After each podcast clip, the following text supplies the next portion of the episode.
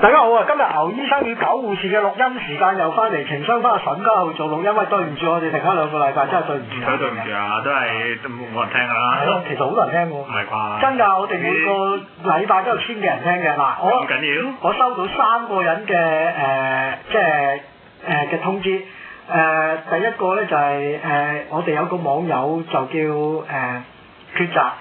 誒、嗱，你上下聲，因為生活都係靠你哋啦。第二咁個大鑊，第二個有一個誒、網友咧就誒好中意釣魚嘅，就係、我會支持你哋啊，盡快翻嚟啦咁。即係誒、其實好多人都支持我哋嘅，即係真係誒。我哋第一，我哋喺個節目誒、我都唔知原來做咗十五年，咁誒佢哋好多網友都會記住啊啦。我哋做咗十五年啦，咁啊每個禮拜都有我哋嘅陪伴啦。有一個係英國嘅，仲 send 埋啲相俾我睇添。佢話多謝你由我中學陪到我大學，到有細路仔嗯啊！即係我哋嗱，我發覺一樣有的啊，開一條題目先啦。哦，哇！今次呢個題目咧，唉，呢個呢排咧個人生咧比較啊比較苦悶啊，所以咧講啲題目都係比較沉重啊。啊我想講呢個咧誒，天生我材必有用啊。誒嗱，咁我哋開個題目之後，我就想講一樣咁嘢。你繼續講啊。誒、呃我發覺我就阿寶寶龍已經冇冇嘢做啦，冇工作啦。咁我都想今年退休啦，因為即係好老實講，我唔想做個死嗰人，我真係想退休。誒、呃我喺香港退休又好，喺邊度退休都好，我真係想今年退休。我發覺一樣嘢，誒、呃我回顧翻我自己嘅時候，原來我同你，我我睇翻我哋兩個人啦。其實我哋兩個人嗰個年齡或者係思想咧，誒仲好年輕啊啦。第一，第二樣嘢。用第二啲啊。雪藏咗喺某一個年齡裏邊，我哋唔係冇長大過，我哋係令到我哋個心誒喺、最純品或者係最善良嗰個位就凝結咗，所以我哋先有力氣繼續錄呢個節目。第一，第二樣嘢你發覺一樣嘢，我哋同其他人好唔同噶。第一，我哋好維持自己嘅宗旨就係我哋唔要細路仔。第二樣嘢誒、呃我哋對呢、個誒、生命有反思。第三樣嘢，我哋仲保持一個十五歲嘅心。嗱，呢樣嘢唔係個個有喎。唉，即係唔到你唔反思嘅，即係坦白講，嗱，其實咧誒、即係如果 follow 翻上一集咧講自卑呢個問題咧啊，其實有啲嘢咧你冇辦，如果你自己冇辦法去拆解嘅話咧，你表現出嚟最簡單嘅方法就係咩咧？啊，神咩咩啊？神咩神神神神神啊！神哦，即係神俾人聽即喎。係咧一個人咧冇辦法解決內心鬱結咧，最簡單就係埋怨咯。啊你見到好多人都中意入院下呢、個嗰、個唔好，呢、個又唔掂嚇啊，即係後生仔唔得，自己誒係一百分，人哋完全係零分咁啊唔嘛。係喎，我覺得自己零分喎都。嗱，我如果今年退休，我有一樣嘢非常之自豪嘅。我由 January 跳到 December，冇辦法轉出嚟，但我都去退休。滿咗五十年，屌你執足我嘢！我當然個先生幾知先同我講。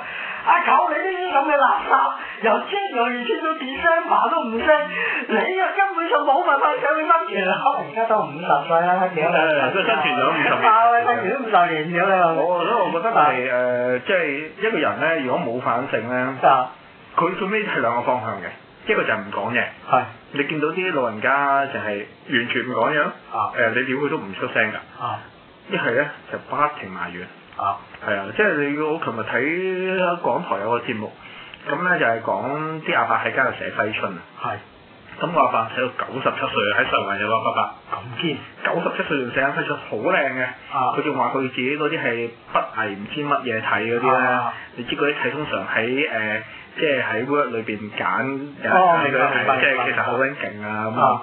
跟住然後咧，咁佢就好自豪啦，佢覺得誒、呃我仲有得寫一日，我就寫一啊日，誒冇、為咩嘢，誒、呃我就係想寫。啊！人哋欣賞你都係一個滿足感嚟㗎，我覺得。嗱，我就係想講咧，誒、即係點解講天生我材必有用咧？呢樣嘢我我我呢排都係成日諗嘅，誒、呃啊即係咧係係由一個偉大嘅人講嘅。啊話如果呢個世界咧只係有一種道德咧，呢、個世界只係有一種道德嘅話咧，就係、天生我材必有用咯。係咪聽唔明啊？唔真係我係聽唔明啊，係好難聽，好難明。啊又其實咁樣解好釋心力喎其實咁樣解釋咧又唔係好難明嘅。簡單啲講咧，道德咧，道德係咩咧？啊！道德就係唔叫你都會做嘅嘢咯。唔叫你。係啊，即係你譬如話誒呢個嗱，如果譬如話咧誒傳統嘅道德就係要孝順父母啊，啊！誒、要尊敬師長啊，係要誒、讓下細佬唔啊，嗯係喎，我偷呃拐騙咧，唔叫我都會做啦。唔係唔係唔係唔係啊！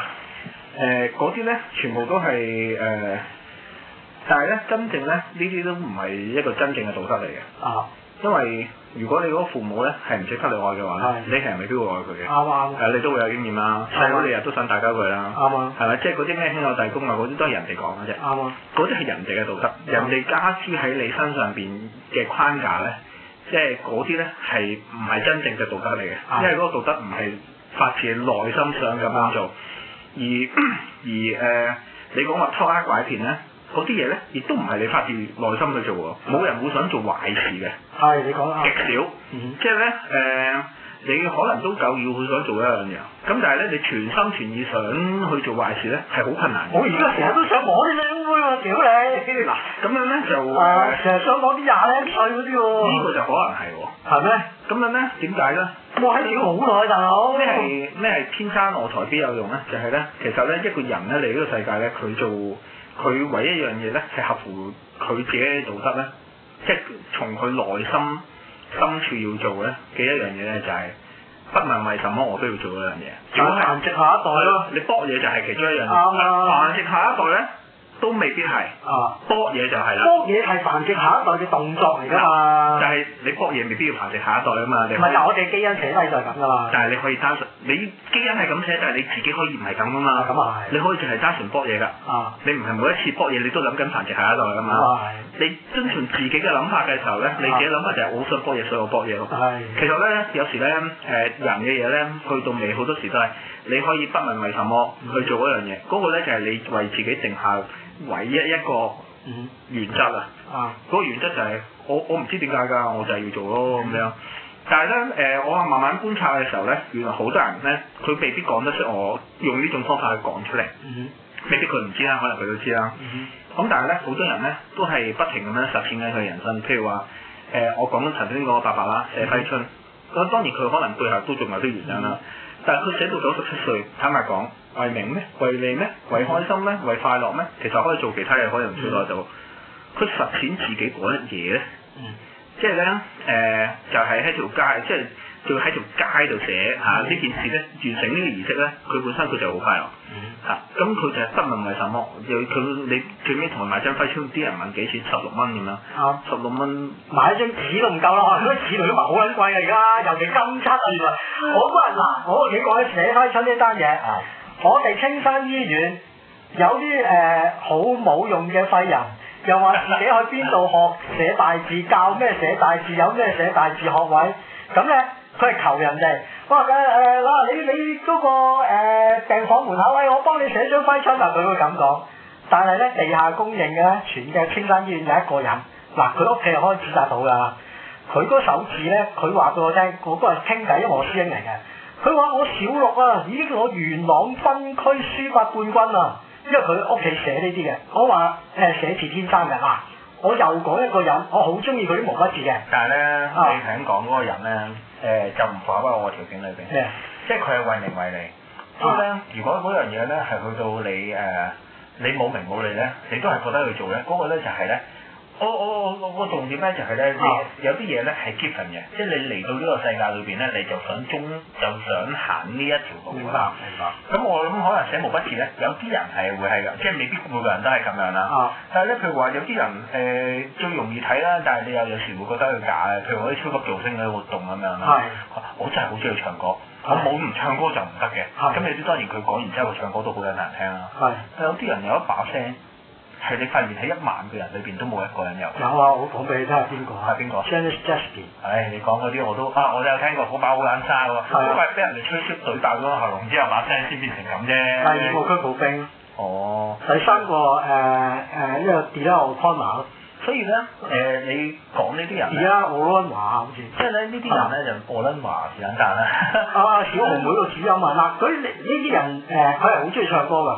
佢就係個好個優點咧就係你譬如話咧，佢冇錢佢唱唔唱，佢冇錢照照唱，照唱。佢冇得表演佢唱唔唱佢照唱。其實咧啊佢即係咧，我覺得咧誒、人生嘅嘢咧，你有冇辦法去做到啊不問為什麼，嗯都冇乜冇乜點解嘅，我就係嚟到就係做呢樣嘢咯。係其實你發現咧有啲人咧。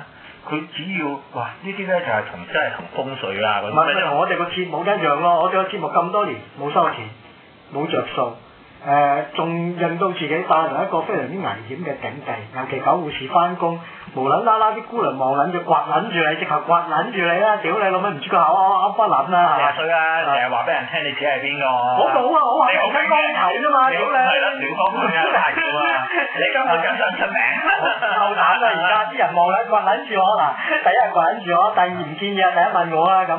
你見我哋個節目誒呃嗰日，我先同阿寶寶龍講一樣嘢，我就大家即係佢冇咁跳掣嘅時候，我就話阿筍哥誒個、身體狀況唔好。咁佢話誒，如果阿筍哥真係錄唔到呢個節目，佢冇辦法再錄落去。啊因為筍哥有一樣嘢，我同阿筍哥好唔同嘅就係、阿筍哥將好複雜嘅嘢可以好簡單講俾人聽嘅，呢個係阿筍哥一個好特別嘅專就長我初頭都以為係，啊！但係而家發現但係我話俾你聽，阿九護士將一樣好簡單嘅嘢好複雜咁講俾人聽嘅。 咁你諗下，我哋兩個係一個完全即係啲完全唔能夠誒、呃即係基本上融合唔到嘅人，喺呢個節目度有衝擊，所以先做咗十五年。如果唔係冇冇人聽屌因為你，咁我我個誒我個諗法係誒，呃即係鬆包啦，即係啊我我而家就係我都會覺得有啲嘢咧係我 given 嘅，即係你都會有一啲嘢係你嚟到呢個世界，你個人就係咁噶啦。嗯譬如話誒誒，我咧係用對眼去做人嘅，即係我睇嘢係對我嚟講好緊要嘅。啊所以咧誒、我係做影相呢個行業啦。係我對嗰啲嘢睇完之後咧，我好容易會判斷佢嘅靚唔靚，誒啊得唔得，啊誒佢大啲細啲，即係我一定係會好快俾一啲睇法佢嘅。咦我冇呢啲嘢有喎又啲。人唔係㗎，係啊，我戇鳩鳩咁所以喎，咧就係、咁你就唔係呢個咁嘅人，你係聽覺嘅人同埋味覺嘅人啊。係咩？即係你係中意玩音樂㗎嘛？你成日話佢人哋嗰啲咩一百萬嗰啲喇叭同埋一十蚊嘅喇叭，你聽到有分別㗎嘛？聽我老豆分但打我係完全聽唔到嘅。我明白。咁係啊，有啲人係即係咧，你可以諗下，所以咧你點解要講天生我才必有用咧？我就係覺得好得意咧，就係、如果你有個人咧，譬如話有啲聽眾可能年紀仲係後生啦咁樣，啊你揾到自己嗰嘢咧，咁然後咧就其實咧最尾咧跟住有錢冇錢啊，有閪屌冇閪屌啊，其實所有嘢都變得冇所謂。我話俾你聽啊，我識咁多個女人，唯一一個真係對佢嗱，雖然佢樣好唔靚，真係好唔靚啊！係咪大係唔咁啊？係大大咁啊！屌嗰陣時我咪識個誒、呃媽咪嘅，即係佢佢我哦媽咪知道唔，係雙目小姐喎。我知誒落皮波啊嘛。啊係啊，你唔好咁講啊！ 你咁啊講嘅，你講我先知啊，仆街！嗱咁佢咧就就你自己講啊，得人哋講唔得啦。你講一次，佢佢佢嗰日同我講一樣嘢喎，我話喂呢排忙啲咩啊？忙住學下嘢咯，我話你學咩啊？取消。係啊，佢真係咁講啊！我學吹簫，哇！我屌你咁樣！嗱，如果我老婆同我講，我而家學咪學吹簫咯，不如翻嚟俾佢試下。喂，屌你老母夫妻關係真係好撚遠啦！屌你，我識得嗰個女唔係啊！我哋麻煩一齊打開多倫多前書一章十三節，大家一齊領土啊！我心諗我屌你老母咩？我一日做足八個鐘頭嘢，正經嘢你翻到嚟仲講啲正經嘢，咪玩嘢嚟㗎！其實你嘅就算 A.V. 男優啊，都係天生嘅其實。你諗係下啊，你有冇辦法好似佢咁啊？你我十幾歲嘅時候得。你而家有咩？要亂作曲啊得時必做。係啊，得到時我話俾大家聽，第一隻聖藥千祈唔好買叫 C，屌你老母牛腩幫買，食兩粒都冇效，仆街！佢叫你食半粒喎，但係佢唔係偉哥嚟嘅。係偉哥新嘢嚟嘅，哦，佢佢因為唔知加撚咗啲咩落去，就令到嗰個劑量啊咁樣嘅啫。係係啊，令到劑量更快、更易吸收，但係我食兩粒都冇用嘅，屌你老味真係笨蛋，仲貴一倍喎，咪二百幾蚊粒喎係，咯，即係嗱，所以你就唔係誒，啊即係你可能都係一個做愛嘅愛好者。係，但係咧，你就冇好中意啫你就冇辦法係呢、個誒不問為什麼地做。喂，我都可以不問為什麼撞唔到我對手，屌點你老味！但係但係你啊個你個即係上天俾你嗰個體格做唔到嘛？而家唔係啊，我以前真係做到嘅我喎。哋講以前人，唔係三廿零歲你四十個歲體格已經做到四五十歲都做我到而家係啦五。十歲做唔到啫嘛，喂，我前半年都仲做到，但係個問題係冇對手，我三十歲嘅時候都冇對手嘅，即係你唔可以話，哇係我識好多女朋友，嗱香港嘅誒嗰個叫愛情嘅成本係好撚貴，第一你冇水，你冇水乜撚都唔使講，嗯即係人哋睇唔睇得你上眼，唔係話因為你大隻。個嗱大隻當然會好啲啊，但係大隻都唔代表你真係溝到你。個心諗哇，你俾啲撚樣屌屌我屎撚咗佢咧，屌幾粗我真係爆閪大佬，你老母仲要俾你屌免費嘅屎撚線。香港哇，屌你個愛情成本貴撚到不得了，因為近排咧有一單嘢嘅，咁咧，我哋有個女神，青山女神，我突然間俾你睇下張相啊！好正嘅。誒嗱，我俾你睇完誒而家睇啦啊好好好啊嗱，嗰個講單嘢俾你聽先。咁咧就誒青山女神啦。咁個女神個樣咧，我俾咗寶寶睇之後咧，誒我又又有啲同事就問我，因為嗰日咧急救，咁個女神咧落咗去，我幫手急救。咁咧有個同事就即係一齊落去啦，佢就喂我頭先見到嗰、個嗰條女好企理喎，咁我話係咪呢個啊？我誒、即係偷 at 咗佢 Facebook，咁咧但係你咧有。Facebook 嘅咩？呀！我用牛，啊我我牛醫生要搞護士嗰個 search 去睇啫嘛。佢話咧誒嗰條女個樣好掂，咁咧我就話喂誒、即係唔知仲有冇其他相？佢話咧誒嗰條僆仔咧就喺 IG 咧就揾到呢個女神，哇，係嘅喎，話係女神啊，六尺高啊，咁樣正。六尺足足六尺，我話俾你聽高我睇睇睇睇睇睇。哦。阿女神咁嘅樣，我係咁樣望佢咯女神。咁咧。哦我想叫佢個名出嚟添。咩啊？哦，咁啊嗱，我話俾你聽，咁咧佢咧就 at 咗佢 IG，咁佢 IG 仲多上，但係因為我冇 IG 啊，咁啊寶龍就 at 佢，佢就唔俾寶龍 at，啊咁佢 IG 張相咧仲 aggressive 啲，嗱有誒啲呃誒密實嘅泳裝啦。有貓姐出啊係啊嗱有命啦有密實嘅泳裝啦，咁之後咧仲有啲嘅誒，即係好企理，因為佢直頭好似時裝表演咁啊，啊咁啊去外地啦，或者去誒日本啦，咁影好多好靚嘅相，啲相係真係你影嗰啲嚟嘅，啊即係專業相即係機有狗公啦。啊！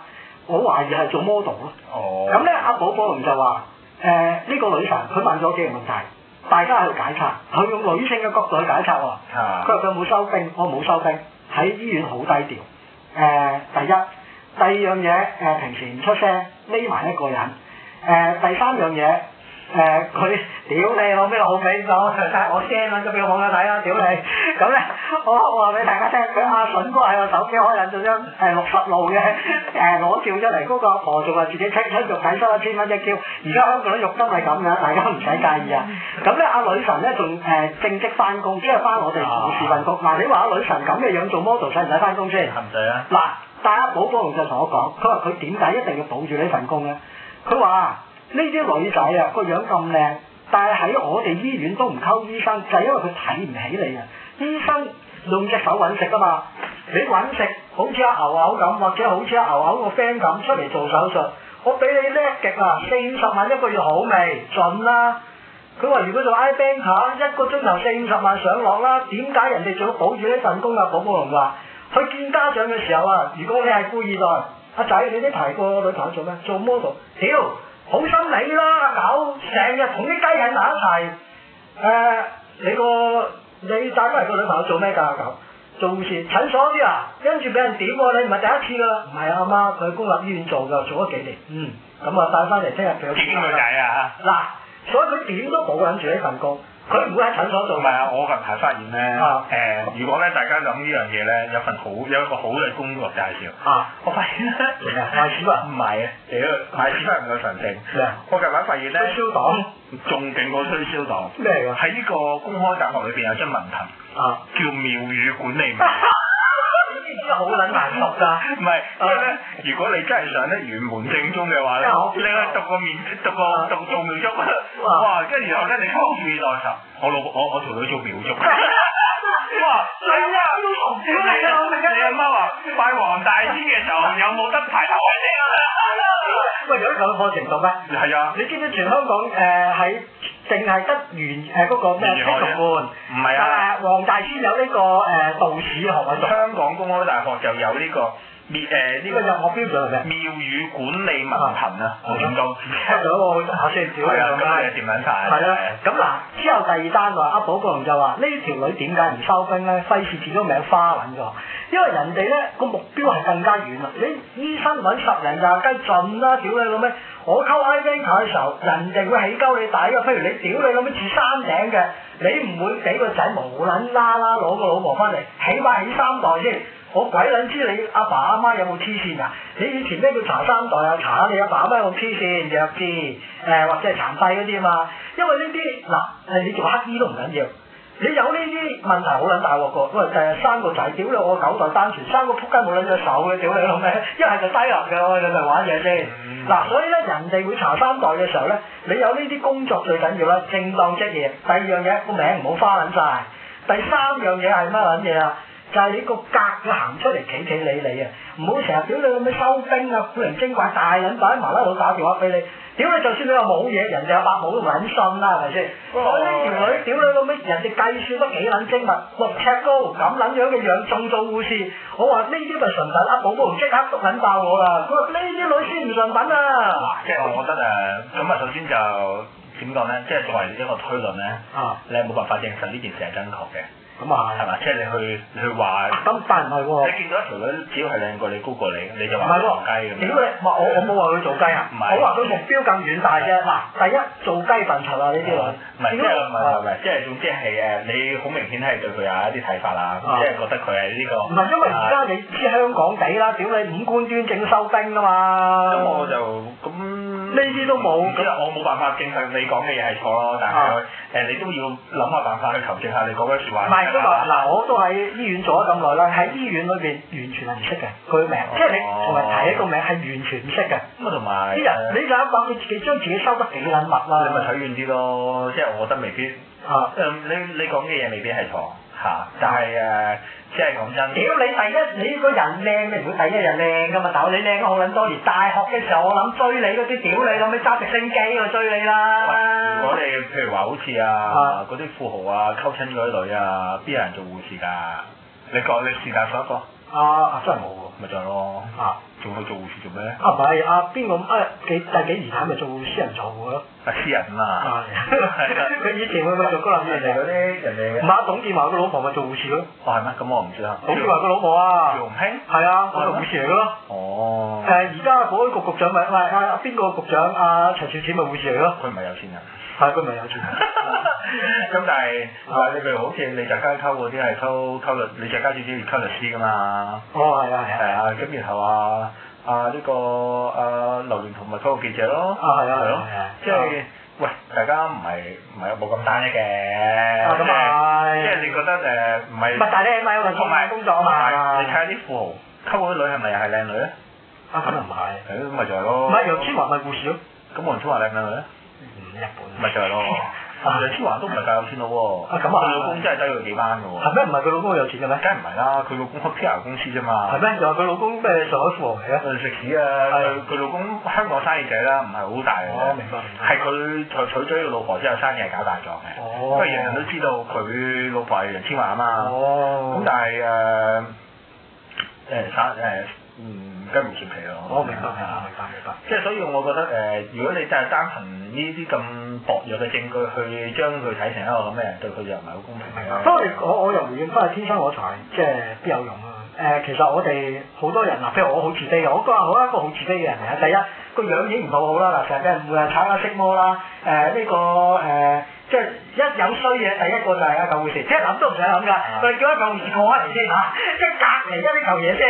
咁你喺嗰個環境裏邊仲有冇衰嘢發生？如果嗰個環境裏邊冇衰嘢發生，即係佢啦；如果嗰個環境再有衰嘢發生，再隔離其他人嗱，呢個第一樣嘅。第二樣嘢咧，誒、我發覺咧，誒、我喺幾個性工作者身上邊咧，譬如阿誒徐小姐，我近排識咗徐小姐，佢翻大陸即係收，唔係咪 TVB 廣告嗰個徐小姐？係嗰個徐淑敏啫，屌你！好啦，咁咧識咗一個徐小姐啦，咁誒、我發覺佢哋即係其實佢都話我哋成日俾人屌，翻工好辛苦，但係我發覺誒佢哋有一樣嘢，幾個性工作者都係嘅，有一樣嘢係我哋冇嘅。一份善良咯，戇鳩到你你你啲人只會覺得屌佢咁撚戇鳩，其佢佢實唔戇鳩都唔會俾呃啦唔。係其實佢係因為善良，即係嗱誒喺呢個誒啲達人乘波車講嗰句説話，佢話當你喺社會上邊發覺成日俾人欺凌嘅時候，原因就係因為你遇到好多壞人，你個心裏邊有一大堆善良，但係你就唔當佢係一堆石頭。啊嗱，其實好老實講啊，我誒同、你成日都覺得人屌你兩個戇鳩仔，但係就係因為我哋有一大堆善良咯。但係啲人會讚佢邊啲人咧？古惑、走精面、啊陰撚濕、誒、做嘢毒辣，佢哋會得到讚許嘅。哇！嗯呢、個咧就係啊呢個諗到嘢啊嚇。但係其實你諗深一層，佢用一個錯嘅誒、呃即係基準去建立一個錯嘅價值觀，仲要話俾人聽係啱。係啦，個個都覺得李澤楷係叻仔。咁咁你話當當年香港幾多人都圍統俾佢通咗？咁你話呢個係咪錯誤？即係其實我哋大家只係因為我哋善良，唔適合喺一個咁可怕嘅社會裏邊生存。但係啲人就覺得個錯誤係你。即係我舉第二個例子，有一日我覺得自己嘅身形好標準，我着件誒、呃即係小布啲嘅衫出街，好不幸俾人淋單，啲人仲要差佬仲問你：你着咁小布底你死啦！一樣啫嘛。呢個係喺印度裏邊先出咪係嘅咯，啊香港冇嘅。啱，咁一樣啫。嗱喺印度嗰件事情就係點解你着咁少布，你俾人輪奸就抵死？嗯你唔話點解嗰個社會咁撚多壞人？我哋一樣啫嘛。點解人笑我哋戇鳩冇用？誒、將我哋貶低，將我哋嘅自尊心踩到最低最低，就係、因為佢哋運用一個非常之咁狡猾嘅手段，去到達到自己嘅利益目標，再將一啲誒佢哋認為係佢嘅資料嘅人，再踩多一層。將佢就喉嚨割破，嗯滅聲，唔可以指出佢嘅錯誤，唔可以指出佢嘅誒獨立。我又唔係咁睇嘅，即係咧誒，其實咧芸芸眾生裏邊咧，真正係真係獨立嘅人又係好少嘅，即係咧誒尾你睇下雷曼證券，係啊，咁嗰啲係天才咯。哦，即係我我我其實咧，我今日集嘅重點咧就係想講啊，其實即係有啲有啲玄學嘅，就係、你有冇辦法開正你自己個飯㗎？如果係我應該拍 A V 啦，屌你，咁就係、所以你就開唔正啦所以你咪唔好彩咯。係啊你咪唔好彩咯。但係如果譬如話你好似頭先你講嗰啲歌手咁樣，你有辦法開正你個飯嘅時候咧，即係咧嗱，因為咧其實講真啦，做做人嘅嘢咧，誒、誒、我哋話哦，你都係誒、我話你誒、譬如話你見到人你要救。嗯啊，你都係因為滿足自己啫。嗯你開工誒揾食，你真係想自己食餐好嘅啫。即係所有嘢咧，同享樂都有關嘅。即係你人生咧，所有你做所有嘢嘅動機咧，最尾都係歸結到一個原因嘅，就係、嗯我自己我開心咯，我開心咁樣。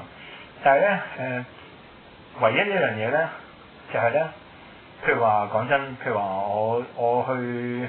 如果佢係誒，即係譬如話我去影相，咁佢又冇所謂開唔開心，我係覺得要做咯。嗯啊，有啲嘢係你要做，因為你有呢個能力嗯嚇、啊譬如話佢原本，喂，老天爺冇話唔俾一個害人嘅能力你㗎，你可能有害人嘅能力嗯嚇。啊咁、你你個你個 talent 就係撲街。 啊！我夠撲街咧，我先似個人咧，因為你都留意到咧，誒、以前即係黑客都有本書講啦，有兩個 percent 嘅人係完全冇良知嘅。係係咁好明顯咧，就係、有啲人咧，佢個 talent 就係冇良心嘅咯。可能佢做法醫官好成功嘅喎。嗯咁佢只不過坐唔正個位。嗯咁有時都係有啲配合嘅，即係如果大家聽眾我其實個觀點好簡單嘅，就係、咧，如果有機會揾到自己誒、去有一個位，而嗰個位咧係你唔係問緊有幾多着數，多少錢，而你係唔係都要做嘅啊？咁你好幸福啦。我話俾你聽啦嗯，誒呢一集我一定要講嘅呢個人。咁咧，以前咧收過 M D 仔，M D 真係 M D 喎，嗯咁啊好中意打人啦，你俾嘢佢食就好野獸咁，但係佢有一樣專長，係我每一次都會問佢嘅，佢背人係好叻嘅，咁咧佢過呢個人啊。我每一次都問佢，醫生咧就會寫㗎，四個禮拜幾多號，即係四個禮拜醫生會寫㗎嘛，覆診十六個禮拜，咁我就問佢十六個禮拜即係星期幾幾多號，即係噏到俾你睇，諗都唔撚曬啦，仲係冇試過錯嘅，即係你佢佢錯係零㗎。即係佢背晒，佢成個腦都背晒。咁之後咧，誒、下次啊即係之後我再第二次撞到佢，係背埋咩咧？誒、農曆，即係誒、喂誒、六十個禮拜之後嘅星期三係誒、農曆十幾，不想及你嘅，好撚堅。即係呢啲就係佢即係佢才能咯。係啦，即係都冇啦，即係想，即係即係新一年嚇、即係講真，誒、大家做人啊冇乜希望啦而家，但係即係但係如果將個希望成日擺喺個社會度嘅時候，其實自己往往都係失望嘅，反而將個集中個視力放翻喺自己身上邊，究竟你仲失當，屌咁你！你呢咁啊，因為你已經五十歲啦嘛。係啊，真係五十係喎。咁可能有啲人哋係有啲後生啲嘅，啊喂，講真，我哋真係老啦。咁但係後生你仲有大把時間，你仲可以有機會睇到自己係啲咩嚟嘅。咁啊，我哋就係點解我哋已經係咩嘢啦嘛？垃圾咯，屌你！一嚿垃圾咯，屌你！擺晒嚿，屌你老味！你都仲諗緊食緊 speedo 同埋三倍 speedo 屌你！啊呢個係我嘅好，拜拜。